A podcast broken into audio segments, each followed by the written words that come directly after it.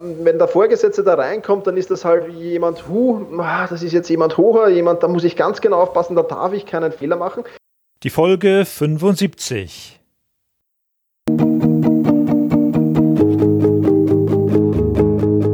Gute Führung braucht Gespür.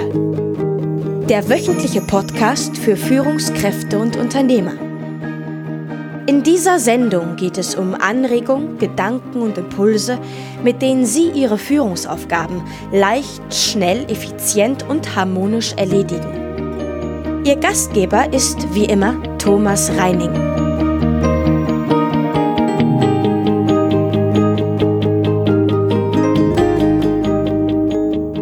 Es ist unglaublich, heute sind wir bereits in der 75. Podcast-Folge und mein Gast in dieser Sendung ist Thomas Mangold. Er ist Autor, Blogger, Speaker und Trainer zu den Themen Selbstmanagement und Sportmentaltraining. Er hilft den Lesern seines Blogs und seiner Bücher, den Hörern seines Podcasts und den Mitgliedern seiner Selbstmanagement-Plattform, ihr Leben effizienter und produktiver zu gestalten, um dieses Ziel zu erreichen. Mit ihm habe ich besprochen, was Führungskräfte tun können, um mental stärker zu werden und ihre Leistung auf das nächste Level zu heben.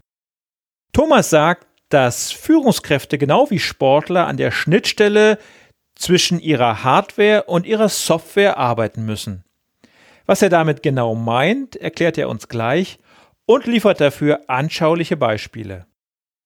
Außerdem erklärt er uns, wie einfach es ist, als bewegungsarme Führungskraft ein Minimum an Fitness in den eigenen Körper zu investieren. Anlässlich der heutigen 75. Ausgabe von Gute Führung braucht Gespür verschenkt Thomas Mangold vier Online-Kurse, zwei Kurse zum Thema Selbstmanagement und zwei Kurse Sportmentaltraining. Diese Kurse werden unter allen Hörern verlost.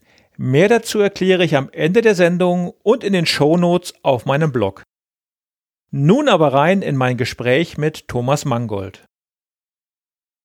Mein Ruf geht heute nach Wien. Thomas, magst du dich unseren Hörern vielleicht als allererstes kurz vorstellen?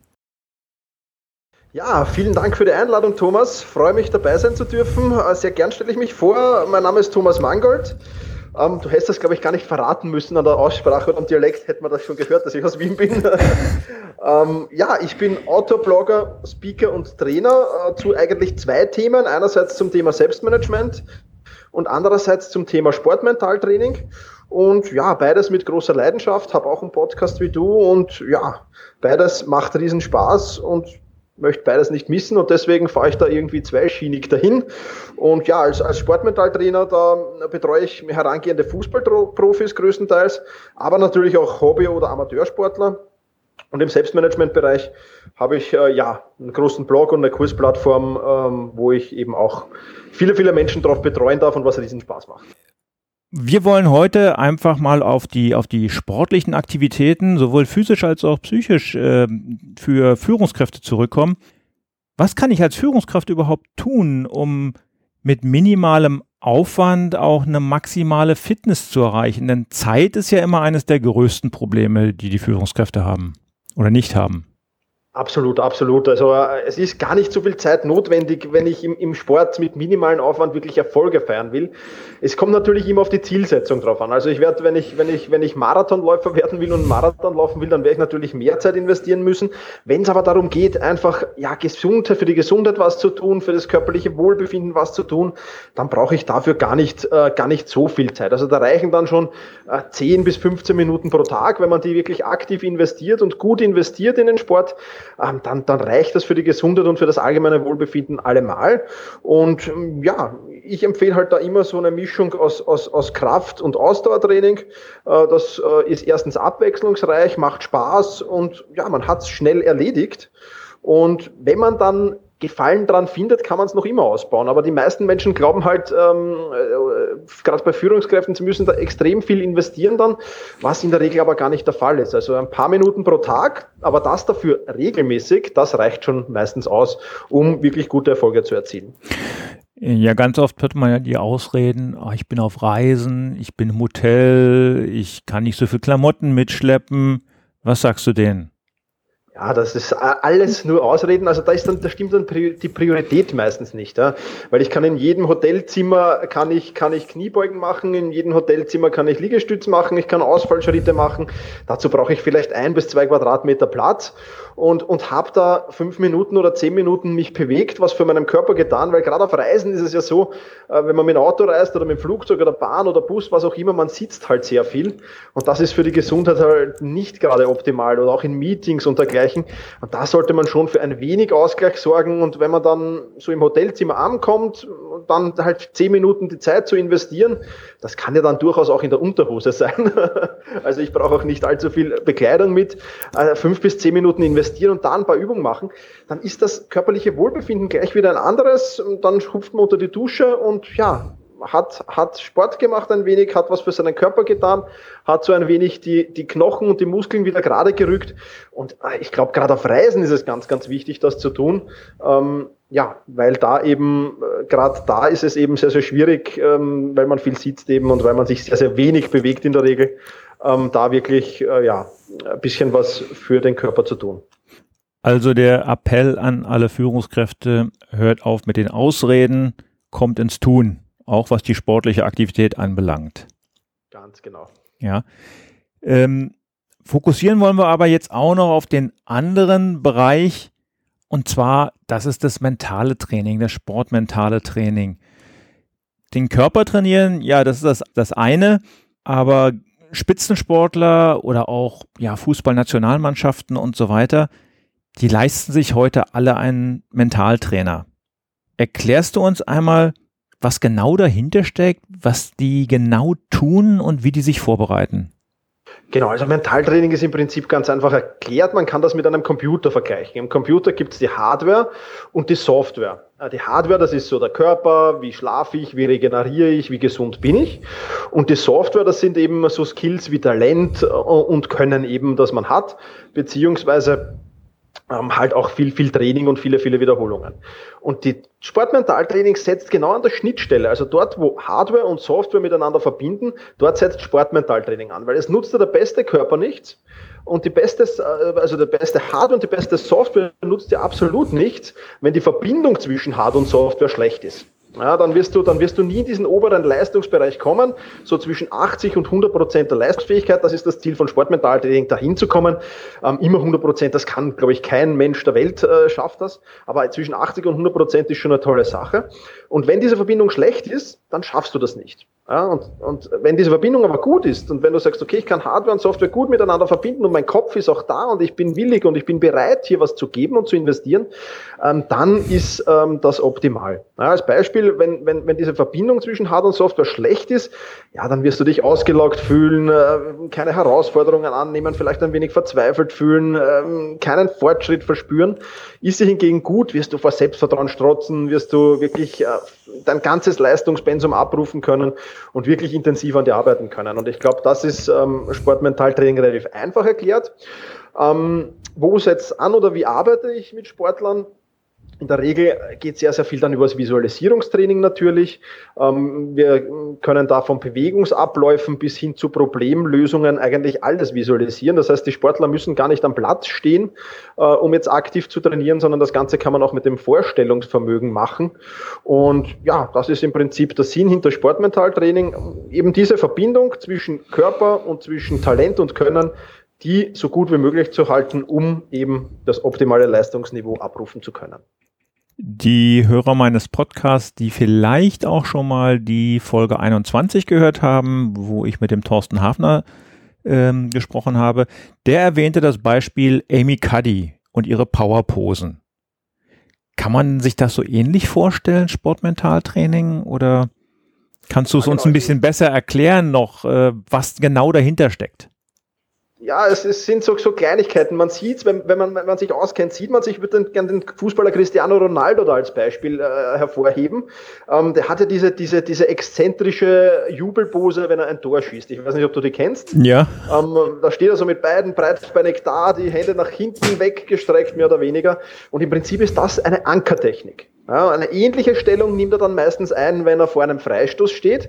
Da geht er auch so ein paar Schritte zurück und steht dann auch relativ breitbeinig da, hat die Hände nach hinten gestellt und da ruft er diesen Anker wieder ab. Also zum Beispiel, das ist so Ankertechnik, das heißt, er, jedes Mal, wenn er ein positives Erfolgserlebnis hat, dann nimmt er diese Stellung ein ja, und wenn er, wenn er dann vor einem wichtigen Ereignis steht, wie zum Beispiel einer, einen Freistoß aus einer guten Position, nimmt er diese Stellung wieder ein, um einfach diese positiven Gefühle wieder hervorzurufen, die er gehabt hat und sich voll fokussieren zu können.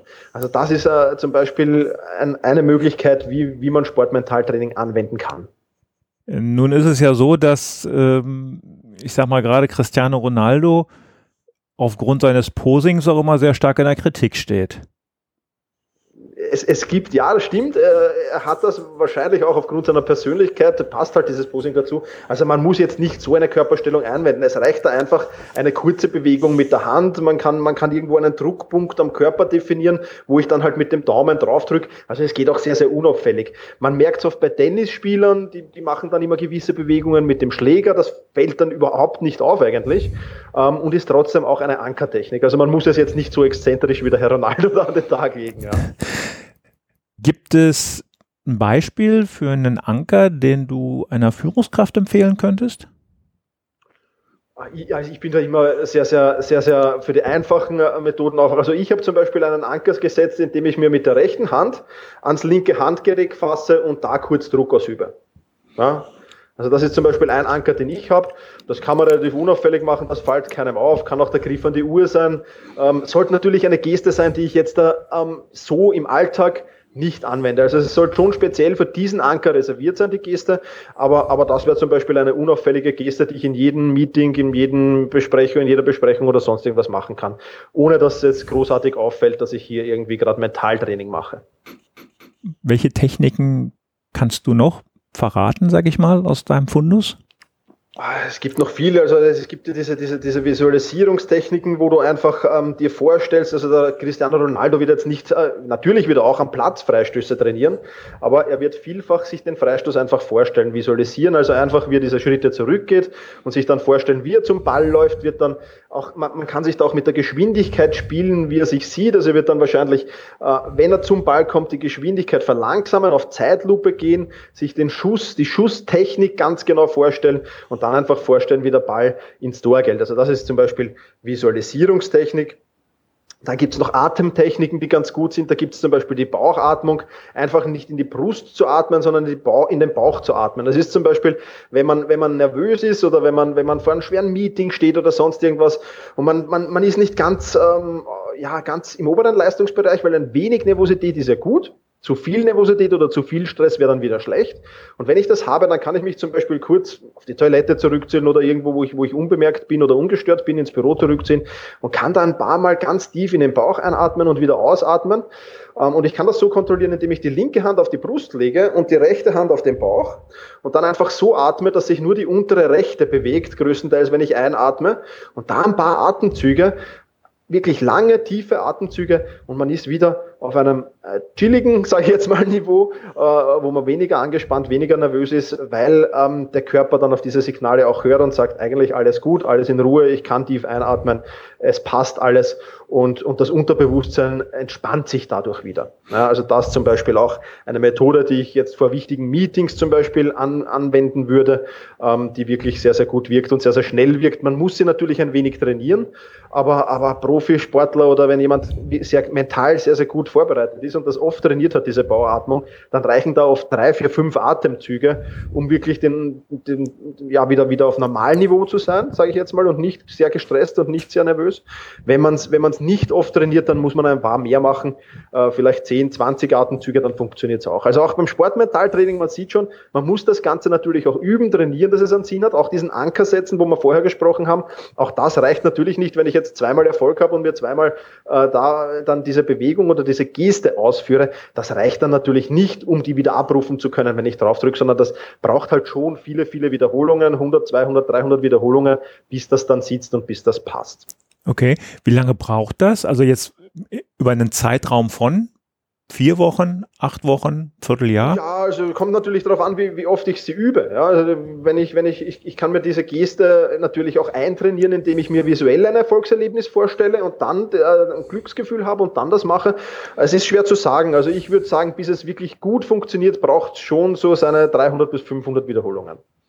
Und kann man das alleine üben oder sollte man sich da eine Anleitung äh, holen? Also jemanden wie dich kontaktieren, um darüber um das richtig zu lernen? Ja, also beim, beim Visualisierungstraining gibt es natürlich jetzt ähm, äh, viele, viele Dinge, auf die man achten muss. Also da würde ich mir schon, äh, wenn ich es ähm, gut machen will, einen Profi äh, zur Seite äh, nehmen. Ankertechniken, also ich glaube, das kann man auf YouTube oder, oder, oder äh, auf, auf, auf Google einfach eingeben, suchen. Ich glaube, da gibt es viele gute Anleitungen. Also dafür brauche ich jetzt nicht unbedingt einen Sportmentaltrainer. Aber wenn es dann natürlich in die Tiefe geht oder wenn es in spezifische Probleme hineingeht, wo ich sage, diese und diese mentalen Probleme oder diese mentalen Barrieren habe ich auch, dann äh, ist es natürlich schon sinnvoll, wenn man, wenn man sich professionelle Hilfe sucht, ja. Jetzt ist es ja so, dass äh, es vielen Führungskräften so geht, die stehen vor ihrem Team, die müssen einen Vortrag halten, die müssen eine Präsentation halten und das funktioniert alles prima tadellos. Und dann kommt jemand aus der Geschäftsführung dazu und auf einmal ist alles weg. Ja, das ist dann natürlich, das ist eine Barriere zum Beispiel, eine mentale Barriere, an der man arbeiten muss. Ja. Ähm, das kann man sich dann natürlich ähm, durch gewisse Techniken, aber das würde jetzt zu weit führen, wenn ich das hier, glaube ich, erkläre. Also ähm, das ist dann schon ein wenig komplizierter, da muss man dann äh, schon wirklich mit jemandem dran arbeiten. Aber das ist dann natürlich auch ähm, leicht zu lösen oder gar nicht so schwer zu lösen. Man muss das halt ein wenig trainieren. Ja. Das ist halt, da, ähm, wenn der Vorgesetzte da reinkommt, dann ist das halt jemand, hu, ah, das ist jetzt jemand hoher, jemand, da muss ich ganz genau genau aufpassen, da darf ich keinen Fehler machen. Da erhöht man den Druck auf sich selbst natürlich massiv, als wenn man da vor, vor, vor Untergebenen, unter Anführungszeichen, sage ich jetzt mal, spricht. Ist ganz klar, weil da darf ich jetzt mir keinen Fehler erlauben, da muss ich nur das sagen, was da auch wirklich passt. Und dadurch steigt der Druck natürlich extrem und da muss man halt dann immer, ja, man, man kann da Reframing anwenden, man kann einige andere Dinge anwenden, indem man sich sagt, ja, was soll ich denn jetzt Falsches sagen? Ich bin schon so lange im Business, so lange im Job, ich weiß, was ich tue und ich bin da jetzt selbstbewusst genug und, und sage das einfach. Also auch da gibt's natürlich Techniken, ja, ganz klar. Ähm, verglichen mit dem Sport wäre das jetzt ein Spieler macht ein Eigentor im Fußball zum Beispiel. Auch da muss der ganz schnell wieder aus diesem mentalen Tief, das er da jetzt hat, natürlich raus und muss schnell wieder in dieses obere Leistungsniveau. Und daran kann man natürlich arbeiten. Ja, da gibt's viele, viele Möglichkeiten. Aber das jetzt alles zu erklären, also das ist dann, das geht dann schon mhm. sehr, sehr ins Detail. Ähm, wenn jemand so, so, so mentale Barrieren hat, dann empfehle ich wirklich, äh, sich da jemanden zu suchen. Das ist wirklich nicht, nicht zeitintensiv. Das kann man in, in zwei, drei, vier Sitzungen, ähm, kann man das unter Kontrolle bekommen und, und kann so mit viel mehr Selbstbewusstsein auftreten. Also das ist jetzt nicht allzu schwer und fordert jetzt auch nicht, sage ich, ein halbes Jahr, sondern das in zwei, drei Wochen kann ich das durchaus in den Griff bekommen. Gerade nanntest du das Wort Reframing. Würdest du noch mal kurz erklären, was das genau ist? Ja, Reframing ist einfach eine Situation äh, in eine andere Situation verpacken, sage ich jetzt mal. Ja. Also äh, diese, diese schreckliche Situation, wenn der Vorgesetzte hereinkommt, ähm, die, die Druck ausübt, kann ich ja auch äh, mir ganz anders vorstellen. Nämlich ich kann sagen, hey super, der kommt jetzt rein, jetzt kann ich mich profilieren. Ja, jetzt kann ich dem zeigen, was ich kann. Ja, also das wäre jetzt zum Beispiel ein Reframing äh, dieser Situation, anstatt, oh Gottes Willen, jetzt darf ich keine Fehler machen, um Himmels Willen, äh, fang zu zittern an oder sonst irgendwas, sondern sagen, hey, Gott sei Dank kommt der mal, jetzt kann ich mich beweisen, jetzt kann ich zeigen, was der kann. Also das wäre jetzt so eine kleine, simple Form des Reframings. Ja. Okay.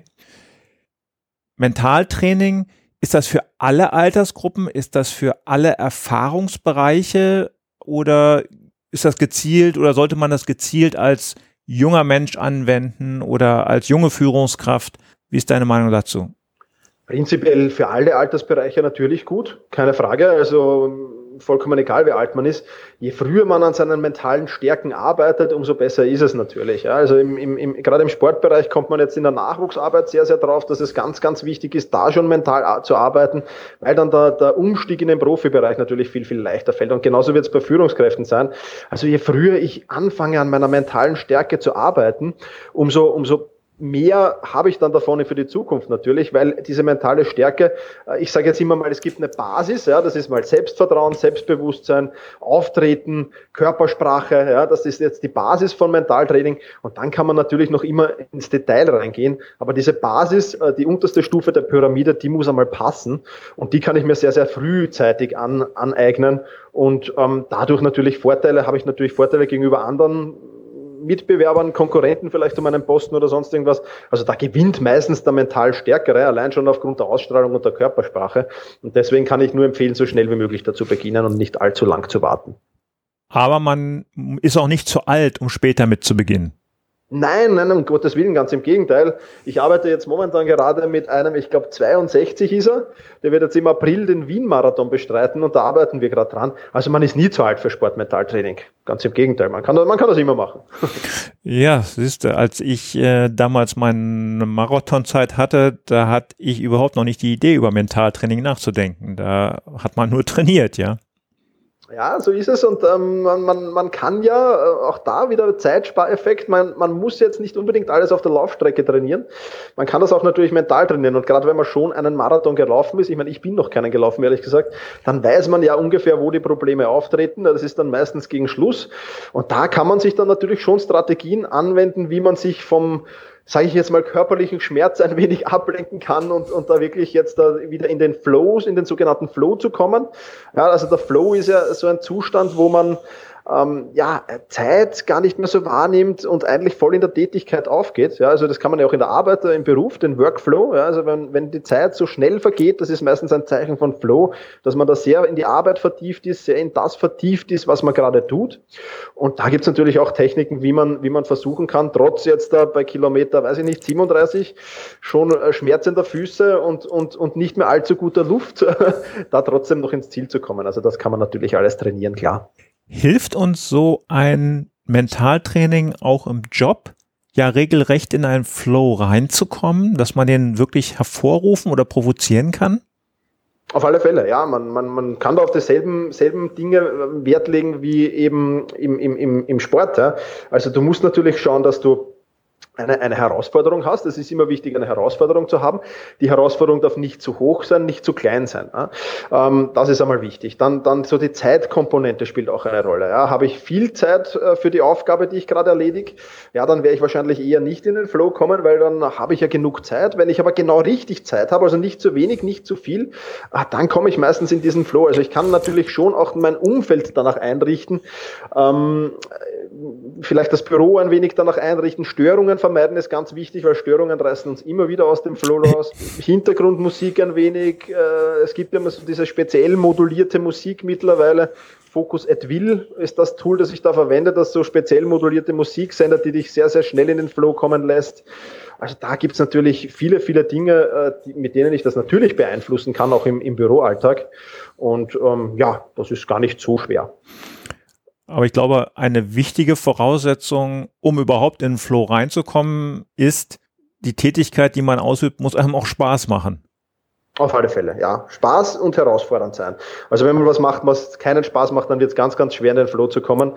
Ähm, Spaß ist überhaupt ähm, bei allem, also auch im, im, im Sport natürlich. Wenn ich, wenn ich einen Sport ausführe, der mir gar keinen Spaß macht, dann wird das ganze Sportmentaltraining nichts nutzen, weil dann, dann, dann bist du ja, dann stimmt die Grundvoraussetzung schon mal nicht. Also Spaß ist eigentlich ja, das Allerwichtigste, was man, was man braucht, um erfolgreich zu sein. Ich glaube nicht, dass irgendjemand auf der Welt mit, mit einem Ding erfolgreich ist, äh, das ihm eigentlich langfristig keinen Spaß macht, sag ich mal. Kurzfristig gibt's halt immer wieder Dinge, die keinen Spaß machen, das ist schon klar, aber langfristig, ähm, ja, glaube ich nicht, dass da jemanden gibt, der da Erfolg hat.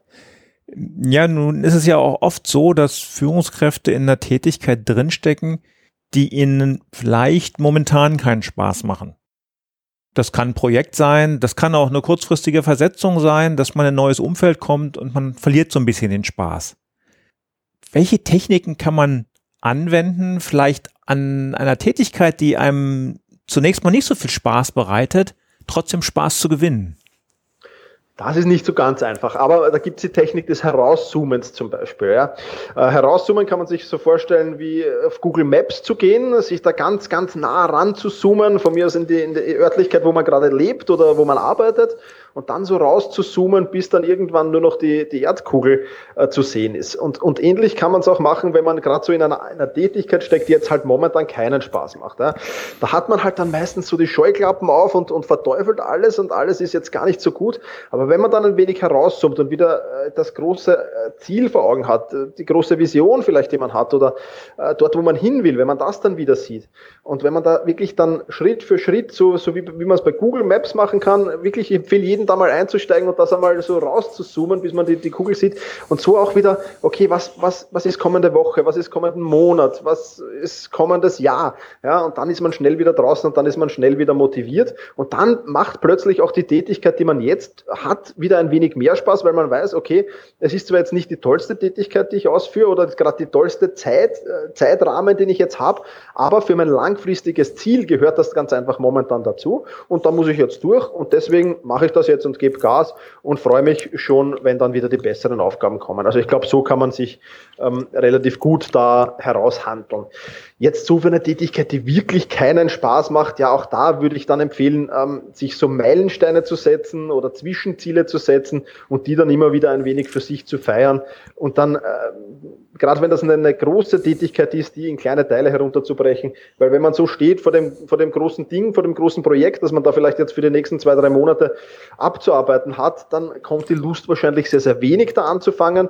Wenn ich das aber in kleine Teile unterteile, Salamitechnik heißt das, ähm, dann kann ich das sehr, sehr schnell auch ähm, abarbeiten beginnen, weil dann sehe ich nur den ersten kleinen Teil und nicht das ganze große Projekt. Also da gibt es auch einige Möglichkeiten, aber die beste ist es noch immer herauszuzoomen und das große Ziel, die große Vision, da sich wieder in Erinnerung zu rufen und dann geht man dieses Stück eben ähm, ja sehr, sehr leicht mit. Also für einen ver vergleichbar jetzt wieder mit dem Sport, ein Fußballer, jetzt sind die meisten ja gerade in der Saisonvorbereitung oder ist gerade die Saisonvorbereitung vorbei. Das ist natürlich die härteste Zeit für einen Fußballer. Da gibt es Trainingseinheiten, wo es um Laufen geht, um Sprinten geht, um, um, um Krafttraining geht, die jetzt natürlich wenig Spaß machen, aber man weiß, okay, in zwei Wochen beginnt die Meisterschaft und dann ist der Spaß wieder da. Also da muss man schon auch ein wenig durchtauchen, aber da kann man sich auch Strategien und Techniken zurechtlegen, eben Zielformulierung, Meilensteine und so weiter, wie man das sehr, sehr schnell und sehr, sehr gut überbrücken kann.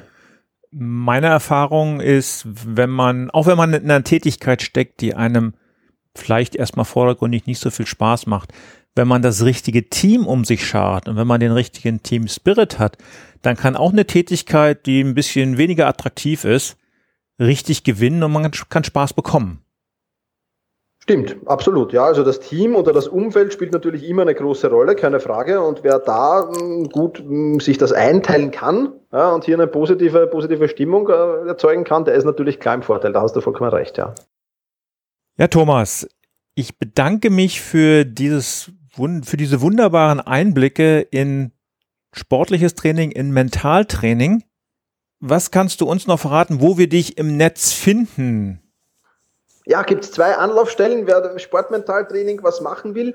Ähm, da bin ich gerade dabei, einen Online-Kurs zu entwickeln. Der wird so, ich weiß jetzt nicht, wann du das Interview ausstrahlst, aber der wird spätestens Ende März am Markt sein, ähm, wo ich einfach die Möglichkeit biete, jetzt nicht unbedingt zum Sportmentaltrainer gehen zu müssen, ja, sondern viele, viele Dinge auch von zu Hause auch machen zu können. Ja, das ähm, trifft jetzt natürlich nicht auf alle Möglichkeiten zu, aber ist ganz klar dort nachzulesen, was da gehen wird und was da nicht gehen wird.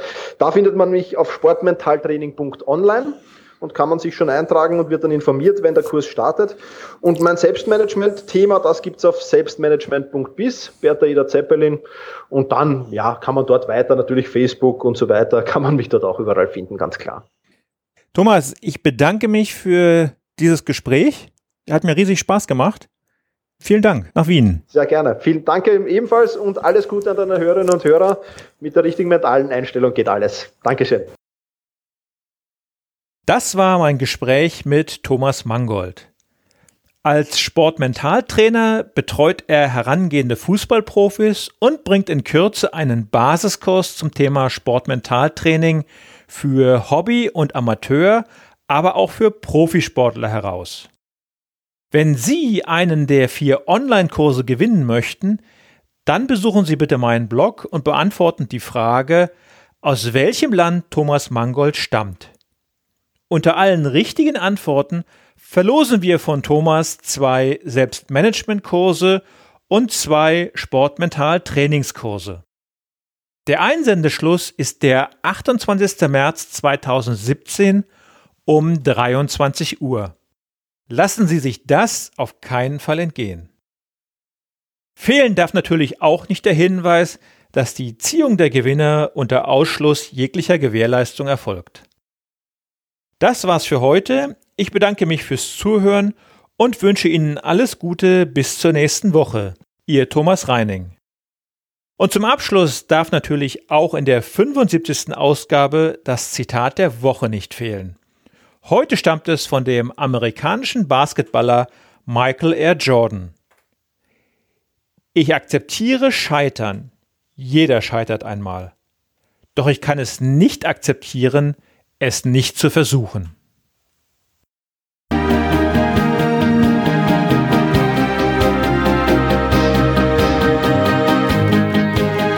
Ihnen gefällt dieser Podcast? Dann bewerten Sie ihn doch mit einer Sternebewertung und Rezension in iTunes. Dies hilft einerseits, diese Sendung weiter zu verbessern und sie darüber hinaus für andere noch sichtbarer zu machen. Besuchen Sie auch den Blog Gute Führung braucht Gespür.de und schauen Sie, was es dort noch Spannendes für Sie zu entdecken gibt. Denken Sie immer daran, Sharing ist Caring und teilen Sie den Link zu dieser Sendung mit anderen Interessierten. Das war die heutige Ausgabe von Gute Führung braucht Gespür. Vielen Dank fürs Zuhören und eine schöne Zeit für Sie.